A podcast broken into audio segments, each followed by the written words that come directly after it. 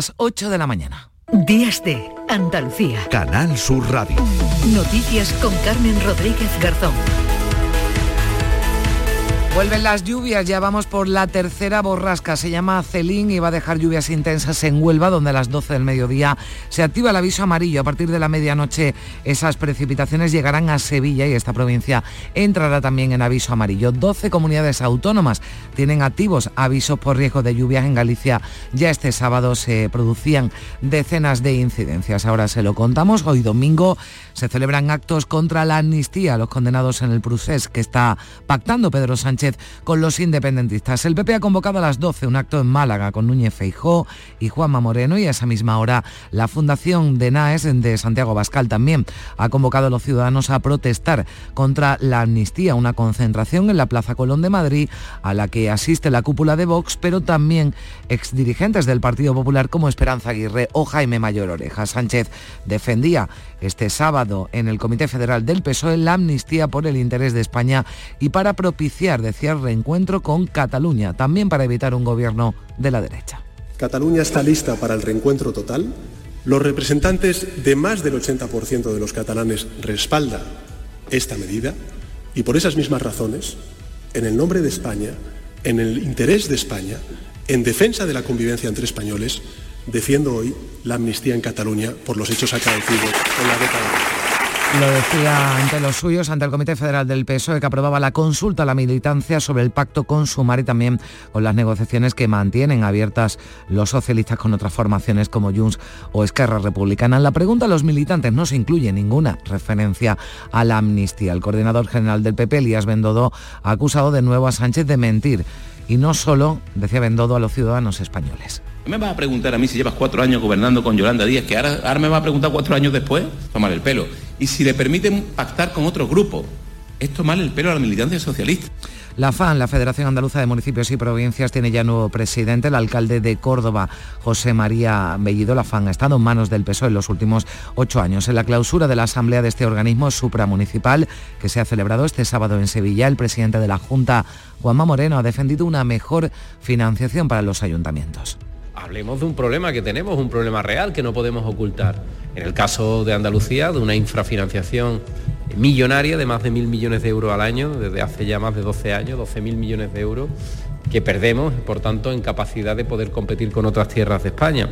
Estamos estrenando ya horario de invierno. La pasada madrugada cambiamos los relojes. Bueno, ya casi todos se nos cambian solos y hemos dormido una hora más, salvo los que estaban trabajando, como nuestro compañero Manuel Vicente, que hoy ha tenido que hacer dos boletines a las dos de la mañana.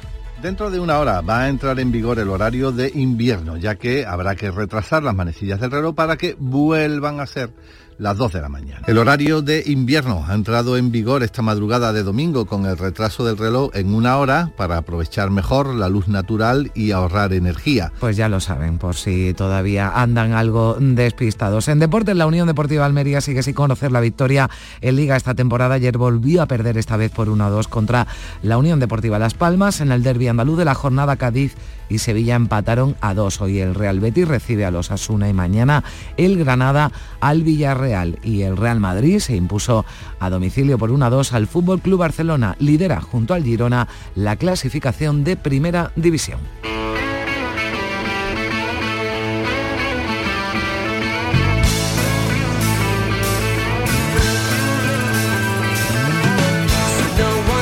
Y triste noticia que llega desde Hollywood, Matthew Perry, uno de los seis amigos de Friends, interpretaba a Chandler, ha muerto a los 54 años.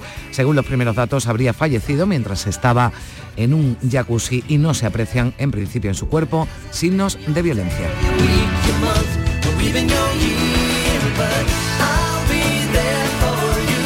Son las 8 y 4 minutos, comenzamos.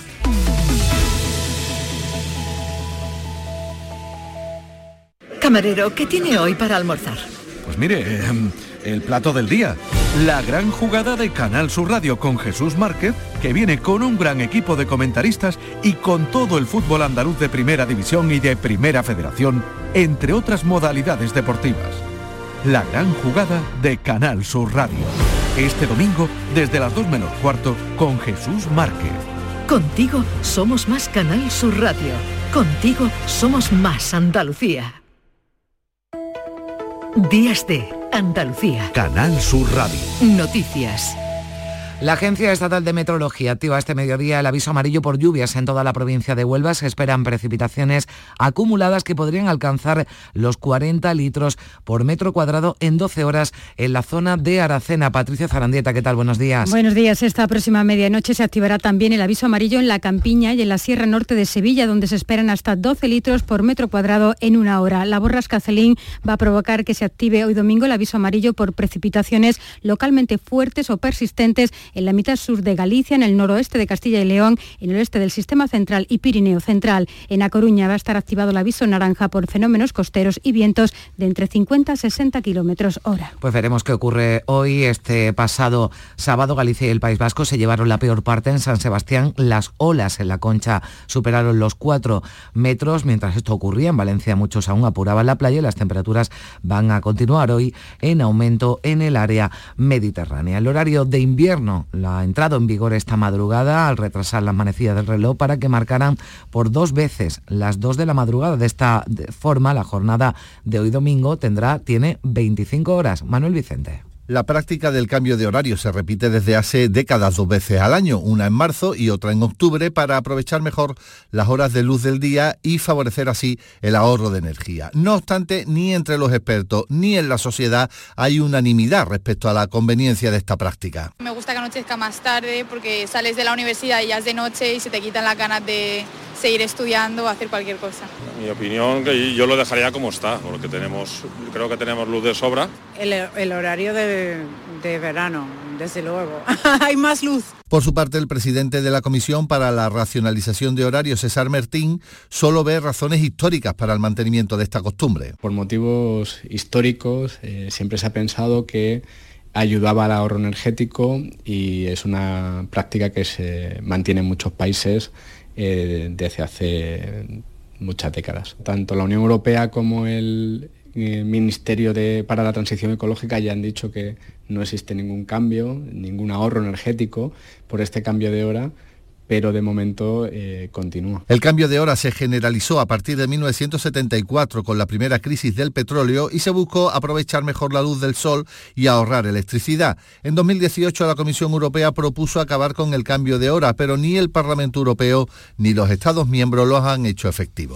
Pues en este domingo en el que estrenamos horario de invierno, el Partido Popular ha organizado en Málaga una concentración por la igualdad y contra la amnistía, en la que estarán el líder del partido, Alberto Núñez Feijóo, y el presidente de la Junta y de los populares andaluces, Juanma Moreno, María Luisa Chamorro. ¿Qué tal? Buenos días. Buenos días. El PP logró reunir en Madrid a unas 60.000 personas en el acto contra la amnistía celebrado el pasado 24 de septiembre. Quieren que la calle Larios de la capital malagueña se convierta también en un clamor contra los posibles pactos de Sánchez y los independentistas. Está previsto que acudan militantes y simpatizantes de todas las provincias andaluzas. También Vox medirá hoy su capacidad de movilización en otra protesta en la Plaza de Colón de Madrid bajo el lema contra la amnistía y el golpe de Sánchez a la protesta acudirá la cúpula de Vox, además de dirigentes históricos del PP como Esperanza Aguirre o Jaime Mayor Oreja. La Fundación de NAES, impulsada por Santiago Abascal, convocó esta manifestación a principios de octubre basándose en la necesidad de responder desde la calle y la sociedad civil a las, dicen, oscuras maniobras del presidente en funciones.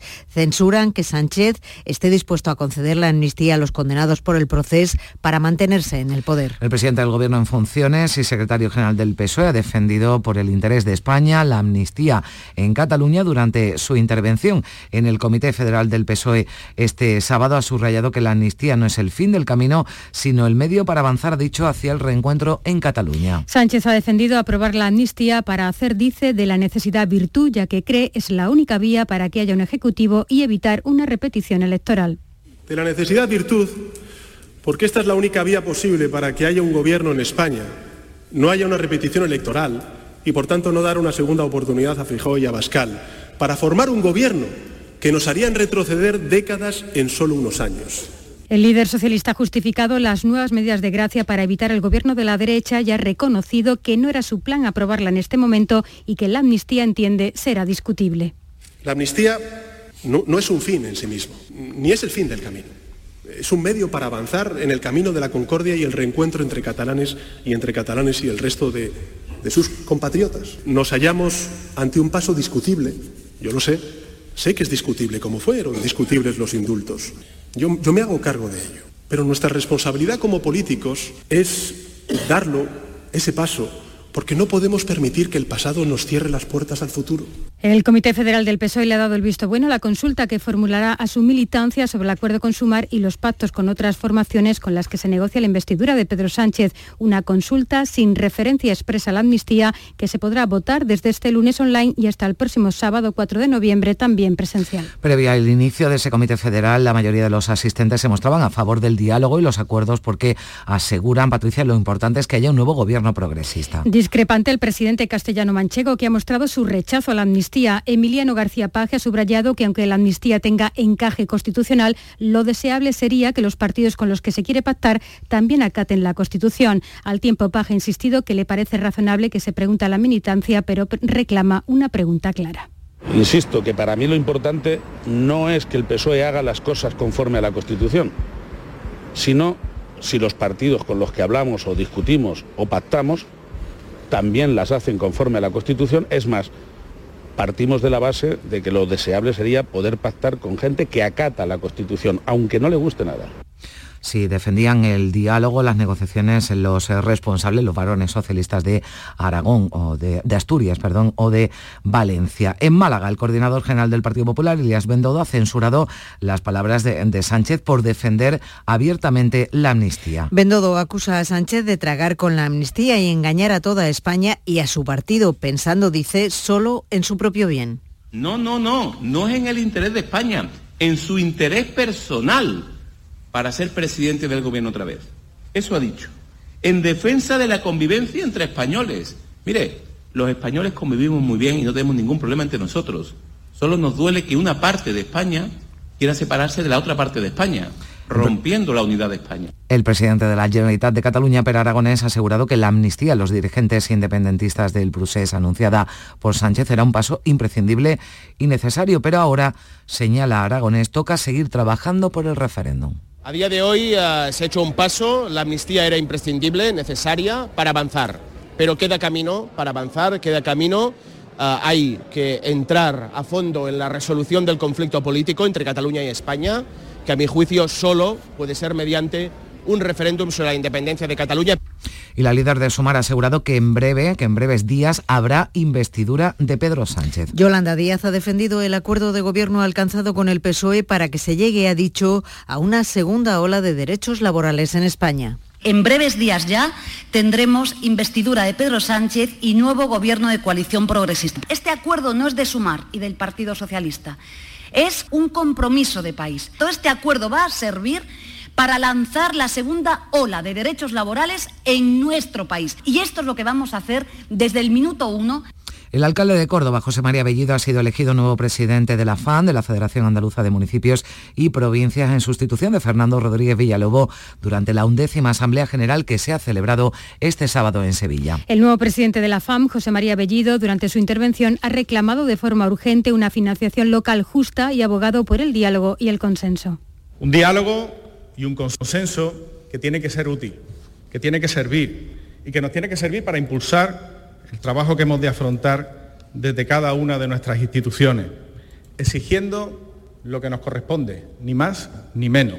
En la clausura de la Asamblea de la FAM, el presidente de la Junta de Andalucía, Juanma Moreno, ha reivindicado la mejora de la financiación autonómica y local ya y ha destacado el papel de los municipios en la apuesta por las energías renovables. Por primera vez en nuestra historia, Andalucía tiene la oportunidad de ser completamente soberana energéticamente, no depender de nadie, ni de terceros países, ni de otras comunidades autónomas. Andalucía no solo produce su propia energía, sino que exporta energía a otras comunidades autónomas. Que esa gran oportunidad que tenemos ha supuesto la posibilidad de reindustrializar Andalucía en dos puntos del PIB en cuatro años, cosa que no ha sucedido en ninguna otra comunidad autónoma.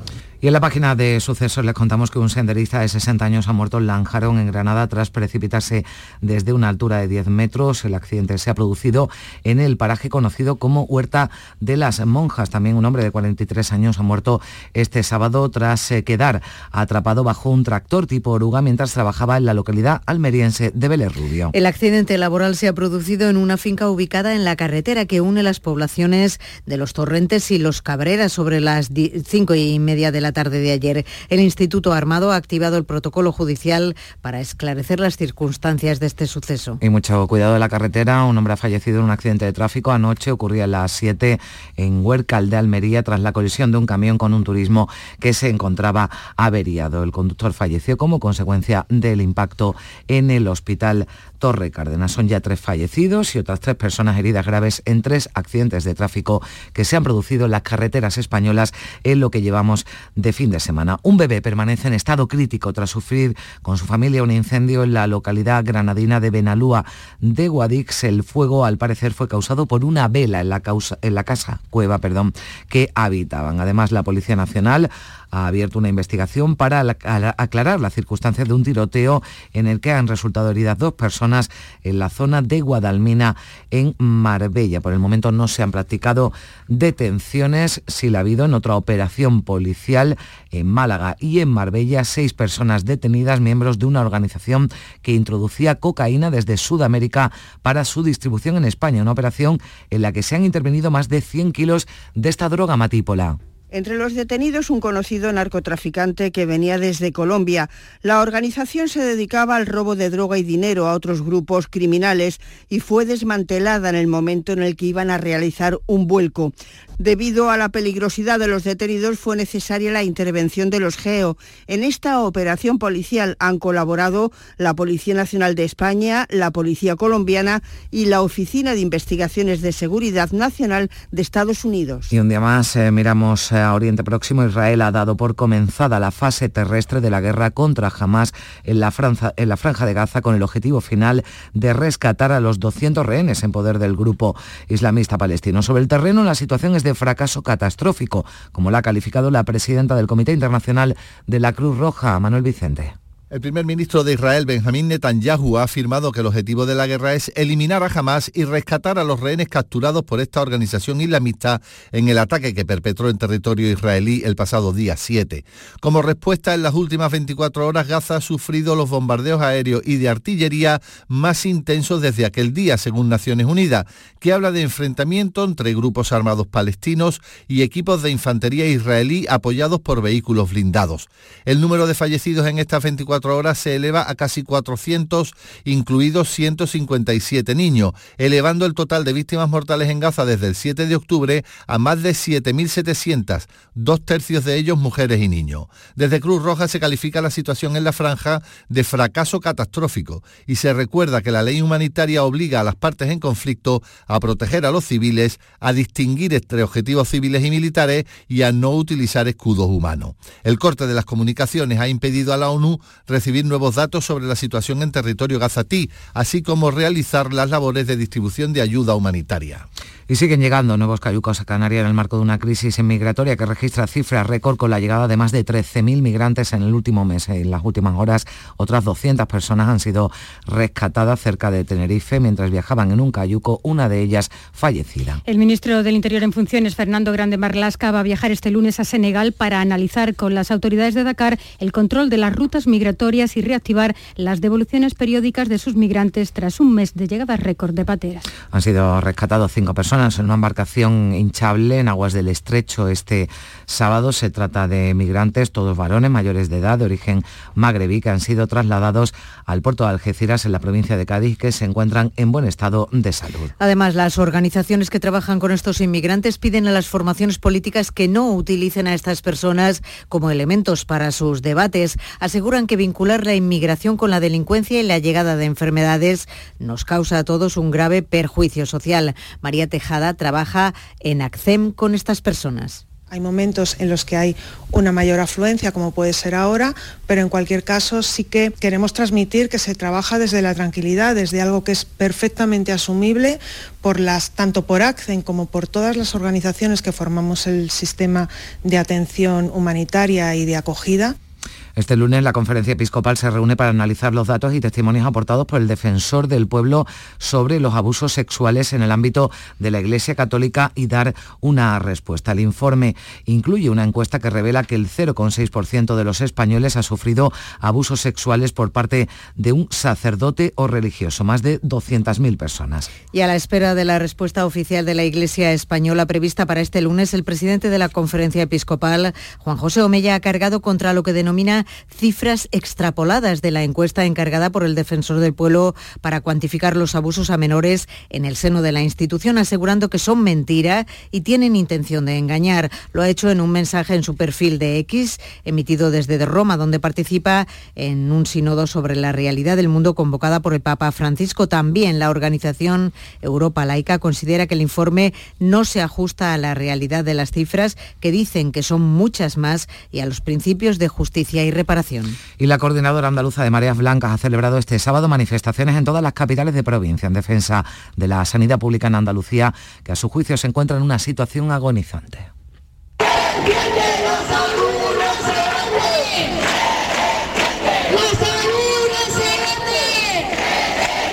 Nos roban la sanidad, nos quitan la vida. Bajo ese lema se han celebrado estas eh, protestas. Denuncian los convocantes. El gobierno de Juanma Moreno dicen está desmantelando la atención primaria golpe de ocurrencia. La consejera de Salud, Catalina García, asegura que respeta la iniciativa de las mareas blancas, que comparte la preocupación de los andaluces por la sanidad, pero ha querido aportar datos que asegura demuestran que su departamento está trabajando para mejorar la calidad asistencial. La Consejería de Salud desde enero a septiembre del año 2023 ha puesto encima de la mesa más de 100 millones de euros. Es un 40% más que en el año 18. Hemos realizado un 15% más de operaciones y un 17% más de consultas de especialistas. Pero no opina lo mismo la oposición al gobierno de Juanma Moreno. Desde la manifestación en Jaén, la portavoz del Grupo Parlamentario Socialista, Ángeles Ferriz, ha pedido al presidente de la Junta que pare las inversiones en la sanidad privada y fortalezca a la sanidad, que es de todos. Hoy volvemos a salir a la calle a defender nuestra sanidad pública, a decirle al Gobierno de la Junta de Andalucía que no puede mentir diciendo que no hay médicos cuando vemos todos los días que abren clínicas y hospitales privados que no tienen ningún problema para encontrar profesionales. Así que, señor Moreno Bonilla, deje de vender y de robarnos la sanidad pública. Y desde la María Blanca en Málaga, el coordinador regional de Izquierda Unida, Tony Valero, ha denunciado que el gobierno de Moreno está desmantelando la sanidad pública mientras destina, dice, millones de euros a las clínicas privadas. El derecho a la salud se garantiza con un sistema sanitario público y de calidad que está desmantelando el Partido Popular para que se enriquezcan unos pocos, para que unos pocos hagan negocio con nuestro derecho. Ese es el modelo fracasado del señor Moreno Bonilla. Ese es el modelo que estáis copiando de la señora Ayuso y de otros sitios donde también ha fracasado.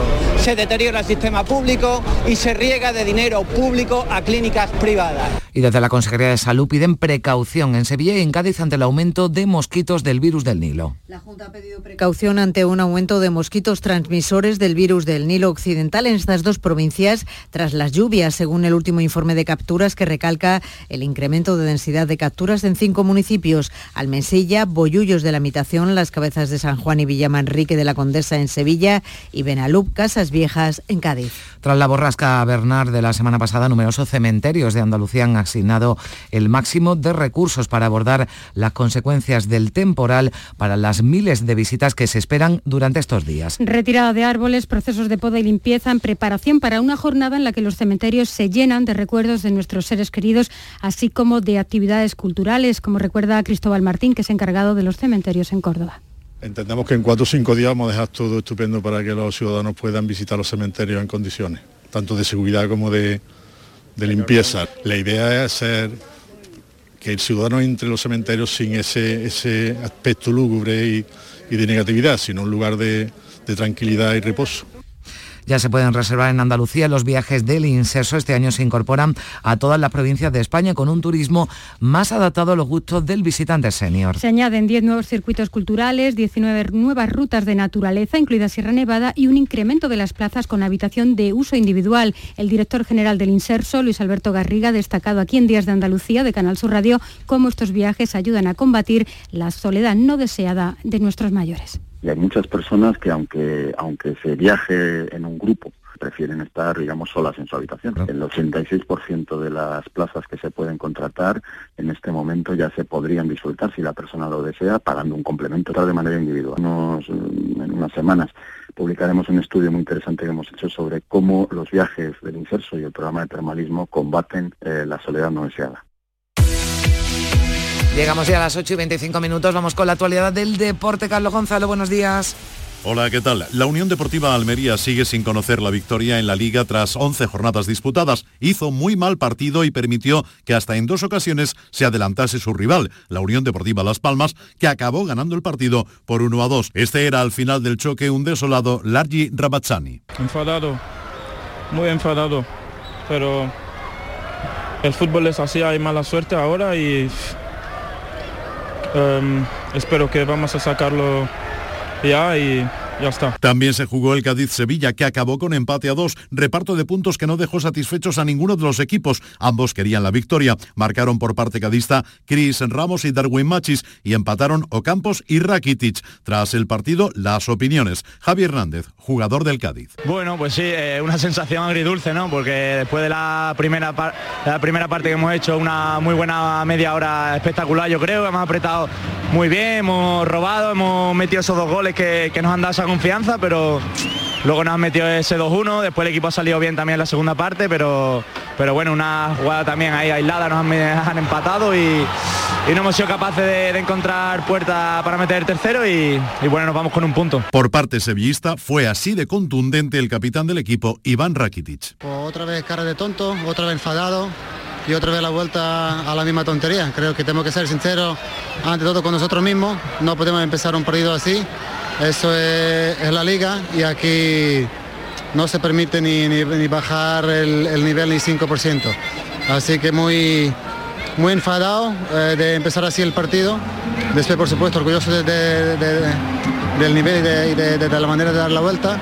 Pero también después, los últimos 20 minutos, tenemos que tener más tranquilidad, buscar más y tener muchas más ocasiones para llevarnos ese partido hoy. En el clásico del fútbol español, victoria por 1 a 2 del Real Madrid ante el Fútbol Club Barcelona. Dos goles de Jude Bellingham, que tiene alucinado a todo el mundo. Eso incluye a su propio compañero, Luca Modric. Jude ha venido aquí, ha caído, como se dice aquí en España, con pie derecho. Y no es casualidad que se ha adaptado tan bien, eh, porque es un chico top, un talento extraordinario que está mostrando todos los días y, y que está metiendo muchos goles que creo que ni él se cree, no sé, hay que preguntarlo. Hubo empate a cero entre Mallorca y Getafe. Ya para la jornada de hoy, el Real Betis recibe a Osasuna, sin Fekir, Sabali ni Borja Iglesias. Manuel Pellegrini, entrenador. Bueno, el equipo llega bien desde el punto de vista anímico, por supuesto que eh, ir a, jugar la Europa League los días jueves, que gasta mucho el día domingo, y perder, eh, creo que influye, siempre influye el partido el día jueves, pero influye mucho más si anímicamente el equipo no está bien. Creo que el triunfo que conseguimos allá, que nos permitió ser el líder de grupo en este, en este momento, nos hizo muy bien. Así que eso anímicamente nos, nos fortalece. Ahora sabemos que es un campeonato distinto y tenemos que intentar buscar esos tres puntos de local para no desprendernos de los lugares de más arriba de la tabla de clasificación. El griego Sócrates ya entrenó con el grupo como nuevo jugador del Betis y el club hizo oficial su fichaje. El Milán, por cierto, parece que quiere llevarse al bético Juan Miranda, al que le habrían ofrecido un contrato de cinco años de duración. Hoy también se juegan el Rayo Vallecano Real Sociedad, Atleti de Bilbao Valencia y el Atlético de Madrid Deportivo Alavés. Mañana cierra la jornada decimoprimera el Granada Villarreal. Apasionante jornada la que nos espera también en Primera Federación con duelos como el Antequera Málaga o el Córdoba Recreativo de Huelva. Ayer ya se jugaron el San Fernando 2, Castellón 0, Recreativo Granada 2, Atlético Sanluqueño 1 y Real Murcia 1, Linares 0. Ojo porque el conjunto de la Antequera se ha hecho con los servicios de Carlos Cameni, quien a sus 39 años y tras pasar por el Español y el Málaga ha decidido embarcarse en una nueva aventura, aunque hoy no va a jugar contra el Málaga. Y el otro foco de atención será el Córdoba Recreativo de Huelva, que se juega en el Arcángel con el Alcoyano Algeciras. Se completan los partidos de los equipos andaluces en esta categoría. En la Superliga Femenina de Tenis de Mesa llegaba la primera derrota de la temporada para el Museo de la Almendra de Priego de Córdoba. Las cordobesas cayeron por un contundente 0 a 4 ante el Girbao Big. El karateca malagueño Damián Quintero, subcampeón olímpico y mundial de catas, caía ante el turco Ali Sufoglu en la final de los mundiales de Budapest y sumó su cuarta medalla de plata mundialista, mismo metal, medalla de plata, que conseguía en la modalidad de kumite la también malagueña María Torres. En baloncesto Liga ACB, Unicaja ganó sin problemas a Breogán de Lugo por 87 a 70 y hoy se juega el Manresa Covirán Granada y tendremos también Fórmula 1 este fin de semana en México y Mundial de Motos en Malasia. En MotoGP, mejor crono para Jorge Martín. Cuarto, Mar Márquez. En Moto 2, pole position para Ogura. El conileño Marco Ramírez saldrá vigésimo, mientras que en Moto 3, la pole es para Denis Foggia. En cuanto a la representación andaluza en esta categoría, José Antonio Rueda se hizo con el noveno mejor crono y David Muñoz con el décimo.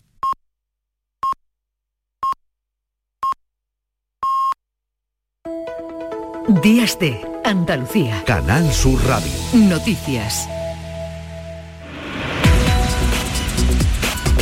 Llegamos a las ocho y media de la mañana y aquí en Días de Andalucía. A esta hora, como siempre, le damos un repaso a lo más destacado de la actualidad de este domingo 29 de octubre en titulares con Manuel Vicente. ¿Qué tal? Muy buenos días. Muy buenos días. Meteorología activa este mediodía el aviso amarillo por lluvias en toda la provincia de Huelva. Se esperan precipitaciones acumuladas que podrían alcanzar los 40 litros por metro cuadrado en 12 horas en la zona de Aracena. Una docena de comunidades se mantienen también en alerta por lluvia, viento y fuerte oleaje. La llegada de un nuevo frente afectará, afectará durante todo el día a una treintena de provincias, sobre todo en Galicia y el País Vasco. El horario de invierno ha entrado en vigor esta madrugada al retrasarse los relojes una hora. Se pretende aprovechar mejor las horas de luz del día y favorecer el ahorro de energía, aunque en esto no hay unanimidad entre los expertos. Partido Popular y Vox se manifiestan hoy en Málaga y en Madrid, respectivamente, contra la amnistía. Es su respuesta después de que Pedro Sánchez se haya mostrado dispuesto a amnistiar a los independentistas catalanes para ser investido. El alcalde de Córdoba, nuevo presidente de la Federación Andaluza de Municipios y Provincias. José María Bellido tendrá como vicepresidenta a la alcaldesa de San Fernando, la socialista Patricia Cavada. Fallece un varón en Huércal de Almería a chocar un camión con un turismo averiado. De esta forma ascienden a tres las víctimas mortales en otros tantos accidentes de tráfico en España en este fin de semana. Un senderista de 60 años muere en Lanjarón, en Granada,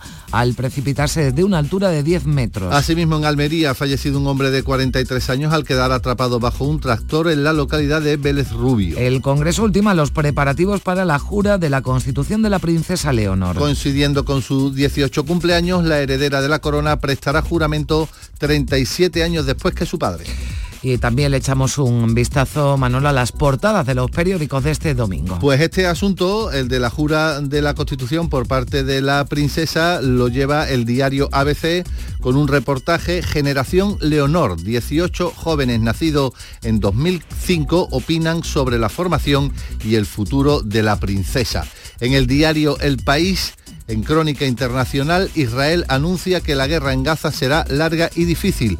Y en cuanto a la política española, en el diario El Mundo se destaca que Sánchez anuncia la amnistía por interés nacional. Sobre este mismo asunto eh, lleva eh, información amplia el diario en online elespañol.es. Sánchez inicia su campaña por la amnistía con el 44% de los votantes del PSOE en contra.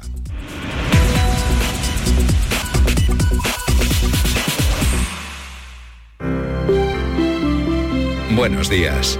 En el sorteo del sueldazo del fin de semana celebrado ayer, el número premiado con 5.000 euros al mes durante 20 años y 300.000 euros al contado ha sido 12.780 12780, serie 27. Asimismo, otros cuatro números y series han obtenido cada uno de ellos un sueldazo de 2.000 euros al mes durante 10 años. Puedes consultarlos en juegos11.es. Hoy tienes una nueva oportunidad con el sueldazo del fin de semana. Disfruta del día. Y ya sabes, a todos los que jugáis a la 11, bien jugado. Si mezclas Andalucía, el fin de semana y la radio Sale gente de Andalucía. Disfruta de un programa en el que sentimos Andalucía a través de su gente, en el que nos dejamos seducir y nos enamoramos de una tierra repleta de tradiciones, de una gastronomía de bandera y de un patrimonio fascinante. Y todo a través de su gente. Gente de Andalucía. Los sábados y domingos desde las 11 de la mañana. Con Pepe da Rosa. Contigo somos más Canal Sur Radio. Contigo somos más Andalucía. Días de Andalucía. Canal Sur Radio. Noticias.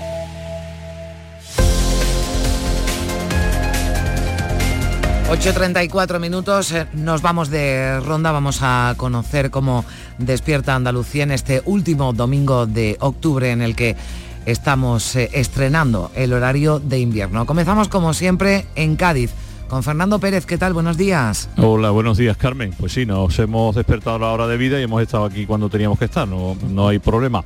Pues mira, eh, mínimas de 18, máximas de 21, 22, parece que no va a llover a pesar del riesgo de lluvia en toda Andalucía, sin embargo en Cádiz nubosidad. Y de los periódicos, pues La Voz de Cádiz, destaca cortes de agua, cortes de luz este domingo en Cádiz por motivos de obras. Eh, eléctrica de Cádiz así lo anunciaba y por lo tanto algunas zonas de la ciudad van a, carecer de, de, luz. Y en el caso del diario de Cádiz, entre otras cosas, también los cortes y habla de lo que habéis apuntado en titulares. La alcaldesa de San Fernando, Patricia Cavada, será la vicepresidenta de la Federación Andaluza de Municipios. Gracias, Fernando. Vamos hasta Algeciras, en el campo de Gibraltar. Ana Torregrosa, buenos días. Buenos días, Carmen. Aquí tenemos a esta hora 14 grados de temperatura. La máxima prevista para hoy es de 22 y los cielos están prácticamente despejados. En cuanto a la prensa, portada de Europa Sur con el siguiente titular, la comarca suspende movilidad por la alta dependencia del coche.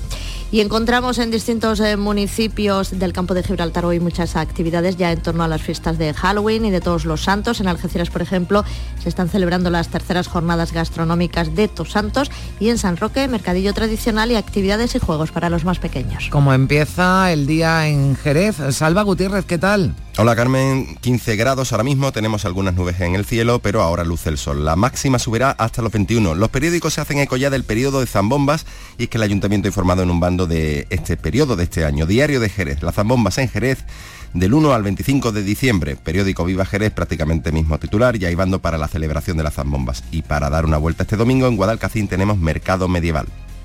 Vamos hasta Córdoba ya con Miguel Vallecillo. ¿Qué tal? Muy buenos días. Hola, ¿qué tal? Tenemos en este momento cielo cubierto y 17 grados. La Agencia Estatal de Meteorología anuncia para hoy en Córdoba tiempo nuboso con posibilidad de lluvia por la tarde y una máxima de 23.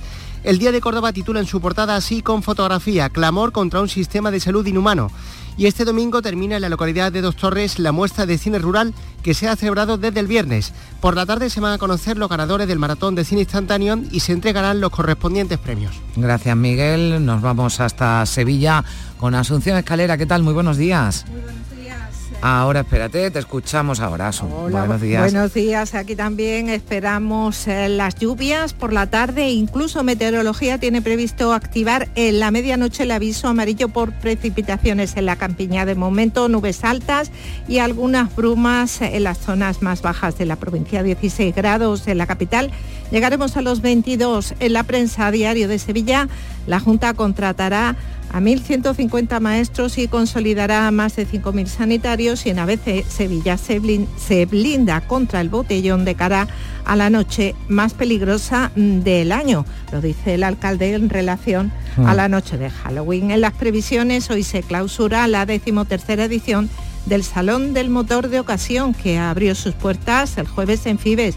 A la espera del cierre de los resultados finales, pues la expectativa es superar los... Eh, 38 millones que se facturaron el año pasado en ventas y las 50.000 visitas. Bueno, decía Asun que el alcalde hablaba de la noche de Halloween, que es la del martes al miércoles, pero vamos, nada más que hay que darse una vuelta por la calle. Ya este fin de semana hemos visto zombies, brujas y vampiros, aquí muy cerquita de donde hablamos, en Isla Mágica había ya fiesta de Halloween. Algunos nos encontramos cuando salimos ayer al mediodía. Gracias, Asun. Seguimos en Málaga. Mati y Pola, ¿qué tal? Buenos días. ¿Qué tal? Muy buenos días, Carmen. Pues a esta hora tenemos 17 grados, hay una máxima prevista de 21 y el cielo tiene algunas brumas matinales. En cuanto a la prensa, la opinión Málaga celebra 20 años de eclosión cultural tras la apertura del Picasso.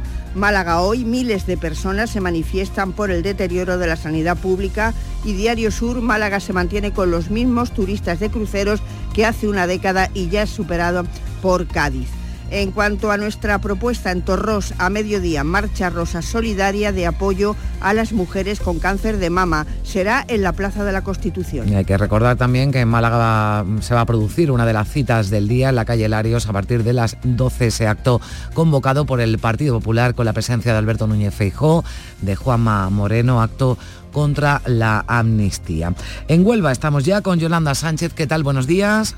Hola, buenos días, Carmen. Pues cielos eh, con nubes y claros en Huelva, 19 grados de temperatura a esta hora y está previsto que lleguemos a una máxima de 22 este domingo, una semana después de que pasará por Huelva la borrasca Bernard. Estamos en aviso amarillo por lluvias eh, en buena parte de la provincia, será a partir de las 12 de la mañana. Y de la prensa, los digitales Diario de Huelva, abre con el Colegio de Médicos, mm, que da la voz de alarma por las listas de espera de la provincia muestra su preocupación por la situación de las listas de espera y el sindicato médico advierte del cierre de quirófanos por falta de anestesistas. Huelva ya abre su edición con un vídeo imágenes de la concentración de ayer en la capital por la sanidad y en Huelva Información, la edición de papel, su titular de portada es para la repercusión de la procesión magna que se quiere celebrar en la capital en el año 2025. Dice que la repercusión económica para la ciudad podría llegar a ser de 5 millones de euros. En las previsiones en el Granado está la Feria de Artesanía y a las 7 de la tarde en la capital la Asociación de Familiares de Personas con Problemas de Salud Mental celebra una gala benéfica en la Casa Colón.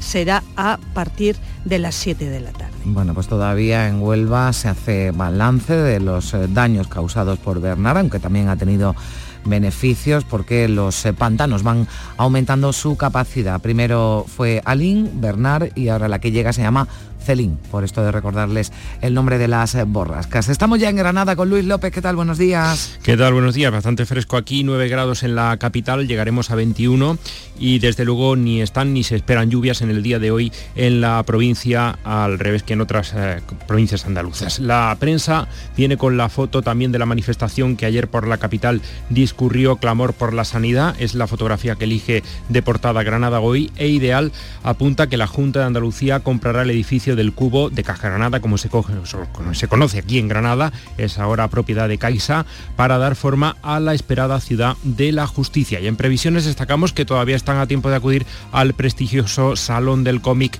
que se celebra en la Feria de Muestras de Armilla, llega a su 28 edición, acaba en el día de hoy, pero además con numerosas actividades que desde luego pues también van acompañadas de eh, los famosos fanzine y todo lo que eh, viene aparejado con esos disfraces que no son de Halloween, pero sí desde luego también son muy originales y algunos pues también divertidos. También divertidos, claro que sí, Luis. Vamos hasta Jaén.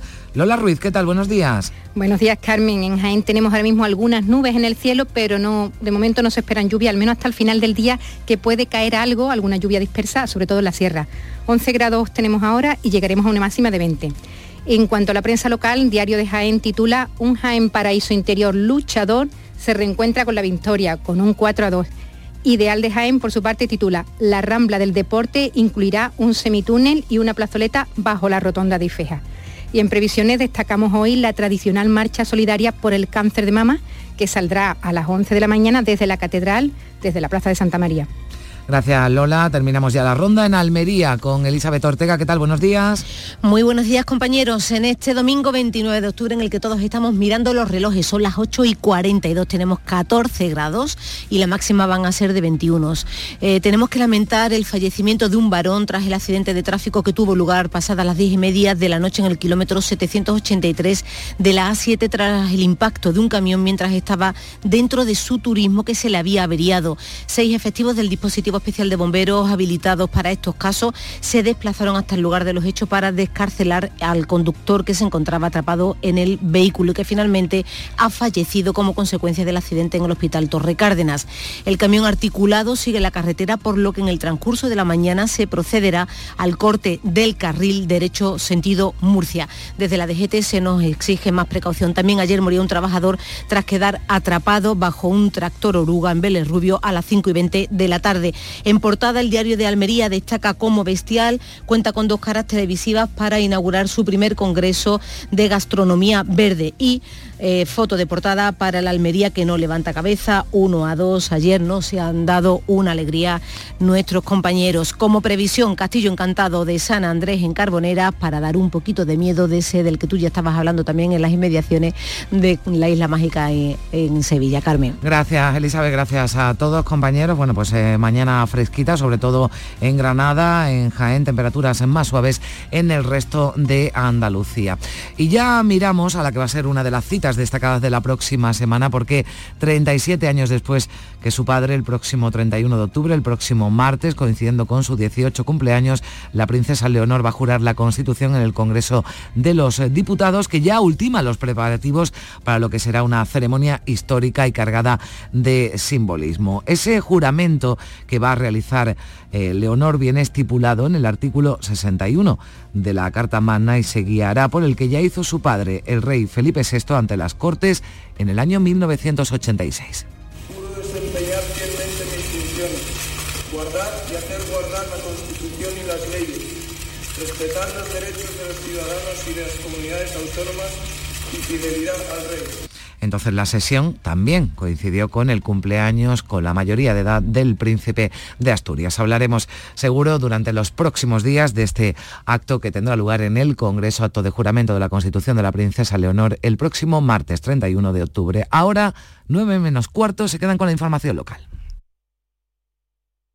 Días de Andalucía. Canal Sur Radio Sevilla. Noticias.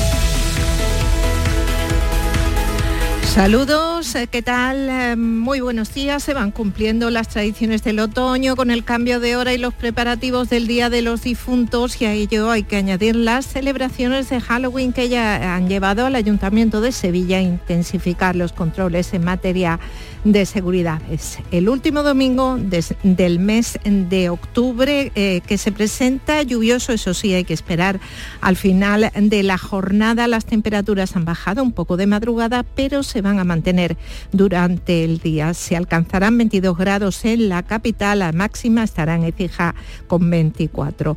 El tráfico fluido en todas las zonas 8 y 46.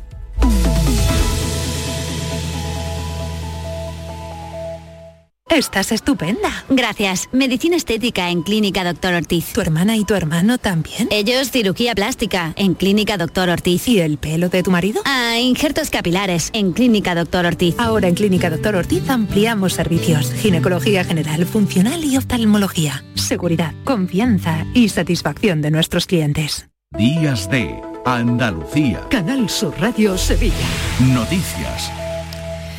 La policía local de la capital intensifica este fin de semana los controles en los locales de ocio nocturno fruto de ese dispositivo ha sido el precinto de dos locales y la inspección de 17. Uno de ellos incumplía las medidas de seguridad y excedía en un 54% el aforo permitido. El otro se ha cerrado por una orden previa y se ha desalojado a 62 personas. Las inspecciones se han reforzado tras los incendios eh, de Murcia y en prevención de incidentes como los de la noche de Halloween del año pasado. Irán a más como adelantaba el jefe de la policía local, Antonio Luis Moreno. Hasta ayer por la noche habíamos rastreado 27 o 28 fiestas locales, lo que no quiere decir que no haya concentraciones en vía pública. Las seguimos rastreando y, como ha dicho el alcalde, vamos a estar muy, muy pendientes en esa labor preventiva y represiva si hiciera falta. Haremos precinto, haremos desalojo cuando la seguridad esté comprometida. Son los días previos a los de todos los santos y los difuntos y se nota ya en el trasiego que registran los cementerios durante todo el fin de semana y hasta el próximo día 1 Tusan refuerza la línea 10 que dispone de varios coches adicionales para facilitar el acceso al de San Fernando en transporte público. El gerente de la empresa pública de transportes, Manuel Torreglosa, explica que también habrá una lanzadera desde Ponce de León. Durante el fin de semana esto alcanzará hasta 10 vehículos más, incluyendo también los días 30 y 31, con el objeto de poder incrementar esta oferta al doble de lo que sería la oferta de un día normal. El mismo día 1 de noviembre no solo se reforzará la línea 10, sino también el resto de líneas que se ven afectadas, que son aquellas que con transbordos nos acercan al cementerio. Y como no hay pausas en el calendario, comienzan los preparativos para la Navidad. Ya sabemos que el Ayuntamiento de la capital ofrecerá un mapping navideño en el río a partir del 20 de diciembre. Llevará por título Navigalia y tendrá al río como escenario en el tramo comprendido entre el puente de Triana y el Monumento a la Tolerancia de Chillida. Permitirá un aforo de 12.500 personas, un espectáculo que tendrá una duración aproximada de 12 minutos. Además, ya han comenzado a instalarse las luces navideñas que decorarán 287 calles de la ciudad. Habrá diseños específicos para las zonas más céntricas con el fin de hacerlas más atractivas e impulsar el comercio local. Llegará también a los distritos donde se instalarán árboles navideños. Y por concretar los preparativos ya está abierta desde ayer junto al Archivo de Indias la Feria del Belén. Eh, está a disposición de todos eh, los que quieran acercarse hasta el 23 de diciembre en horario de mañana y tarde. Este año adelanta su apertura y está dedicada a San Francisco de Asís porque se cumple 800 años desde que instalara el primer Belén. Y sin solución de continuidad, el ayuntamiento ha adjudicado por más de un millón y medio de euros el montaje de las casetas y las portadas de la feria y el corpus. El plazo de renovación de las instalaciones feriales concluye el martes. A continuación, se abre el de renovación de casetas entre el 1 y el 15 de noviembre. 8 y 50 minutos. ¿Vas a salir en la cabalgata de Reyes? Ven a Juguetes Velando, empresa dedicada exclusivamente a la venta de caramelos, balones y juguetes para cabalgatas de Reyes Magos a precios inmejorables. Llámanos al 622 20 27 81 o ven a visitarnos a nuestra nave en Camas, Polígono Industrial Los Girasoles. Regala ilusión con Juguetes Velando. ¿Ya conoces las lavadoras Nevir? Lavadoras de hasta 12 kilos con motor inverter y etiqueta energética clase A. Porque Nevir siempre piensa en el ahorro de la factura de la luz. Con las lavadoras Nevir podrás esterilizar la ropa deportiva y disfrutar de su velocidad de centrifugado y sus tres modos de lavado rápido. Si no la tienes aún, ve ya por tu lavadora Nevir. Foro Flamenco de Canal Sur. Este 2 de noviembre, descubre el flamenco con Antoni Porcuna El Veneno Ana María Ramírez La y Rocío Luna Alcante y Jaiza Trigo al baile. Desde las 7 de la tarde en el Teatro Fundación Cajasol. Entrada libre previa recogida de invitaciones en taquilla de la Fundación Cajasol. Calle Álvarez Quintero, Sevilla. Porque no tengo Foro Flamenco de Canal Sur. Con el patrocinio de la Fundación Cajasol. Días de Andalucía. Canal Sur Radio Sevilla. Noticias. Es eh, la hora de la actualidad del deporte, nos la trae Carlos Gonzalo. Saludos, buenos días. Hola, ¿qué tal? El Sevilla no pudo pasar del empate a 2 contra el Cádiz en un partido que a los 28 minutos perdía por 2 a 0. Esto enfadó muchísimo a Iván Rakitic, el capitán del Sevilla, que habló así. Otra vez cara de tonto, otra vez enfadado y otra vez la vuelta a la misma tontería. Creo que tenemos que ser sinceros ante todo con nosotros mismos. No podemos empezar un partido así. Por lo que respecta al Real Betis, recibe hoy a las 2 de la tarde al Club Atlético Osasuna. A las ya conocidas bajas de Fekir y Sabali hay que unir la del delantero Borja Iglesias, que tampoco ha podido entrar en la lista de convocados por una lesión muscular. Días de Andalucía. Canal Sur Radio Sevilla. Noticias. Y en relación al deporte, pero dentro de la información de servicio público, sepan que a las 12 del mediodía se pone en marcha el dispositivo municipal de tráfico y seguridad organizado para el encuentro Betis Osasuna. El ayuntamiento ha habilitado una zona de concentración en la avenida de Holanda, de modo que el Parque Guadaira quedará protegido como en anteriores partidos. Tusán activará una lanzadera entre el Prado y el estadio, además de reforzar las líneas 1, 2, 3 y 6. Y Lipasan trabajará con 24 operarios y 10 vehículos en la zona. La plataforma Marea Blanca sacaba ayer a la calle a miles de personas, 6.000 en Sevilla, según la delegación del Gobierno, en defensa por la sanidad pública. La marcha llevaba por lema Nos roban la sanidad, nos quitan la vida. Unos argumentos que explicaba Sebastián Martín Recio, es el portavoz de la Marea Blanca en Sevilla decirle a la Junta de Andalucía que está llevando a cabo una estrategia errónea, porque su estrategia consiste en derivar presupuesto público para la sanidad privada y con eso lo que hace es descapitalizar precisamente los servicios públicos, porque toda su infraestructura, toda su dotación, su personal y sus instalaciones son más que suficientes para abordar estos problemas. Pero si tú transfieres el dinero público a la sanidad privada, quien robustece sus instalaciones y su infraestructura es la sanidad privada. El Ayuntamiento de Lora del Río ha repartido en torno a 4.000 litros de agua embotellada a los vecinos más vulnerables como ancianos en las primeras 24 horas tras la prohibición de salud de consumir el agua del grifo por superar el valor de manganeso recomendable. Ha sido por el momento medio millar de garrafas de 8 litros cada una. Se trata de un plan de contingencia pionero en España, como explicaba el alcalde Antonio Miguel Enamorado. Y lo que nos dice es que evidentemente tenemos que primero servir de agua potable a los sectores eh, de mayor riesgo, como son, pues evidentemente, los colegios, los centros médicos, los centros de mayores, los centros de personas con discapacidad y, eh, evidentemente, poner a disposición de la ciudadanía con camiones cisternas, pues cinco puntos de agua potable a lo largo de todo el municipio de Lora del Río el conjunto arqueológico de Itálica acoge hoy la primera de las tres visitas guiadas que se han programado en la que los interesados podrán conocer el relato histórico de la ciudad y los últimos hallazgos. Además, la antigua ciudad romana acoge la exposición Itálica Ciudad Ceremonial, según el consejero de Cultura y Turismo, una ciudad a imitar porque había que hacer entender que esta era la ciudad, eh, digamos, más impresionante, la más, eh, la más importante, la más, mm, digamos, lujosa que se había construido jamás para hacer precisamente ver la importancia del imperio, en este caso del, del emperador Adriano, que fue quien la dirigió. Y en unos minutos en el Parque del Alamillo, undécima edición de la carrera solidaria Tus kilómetros nos dan vida contra el cáncer infantil.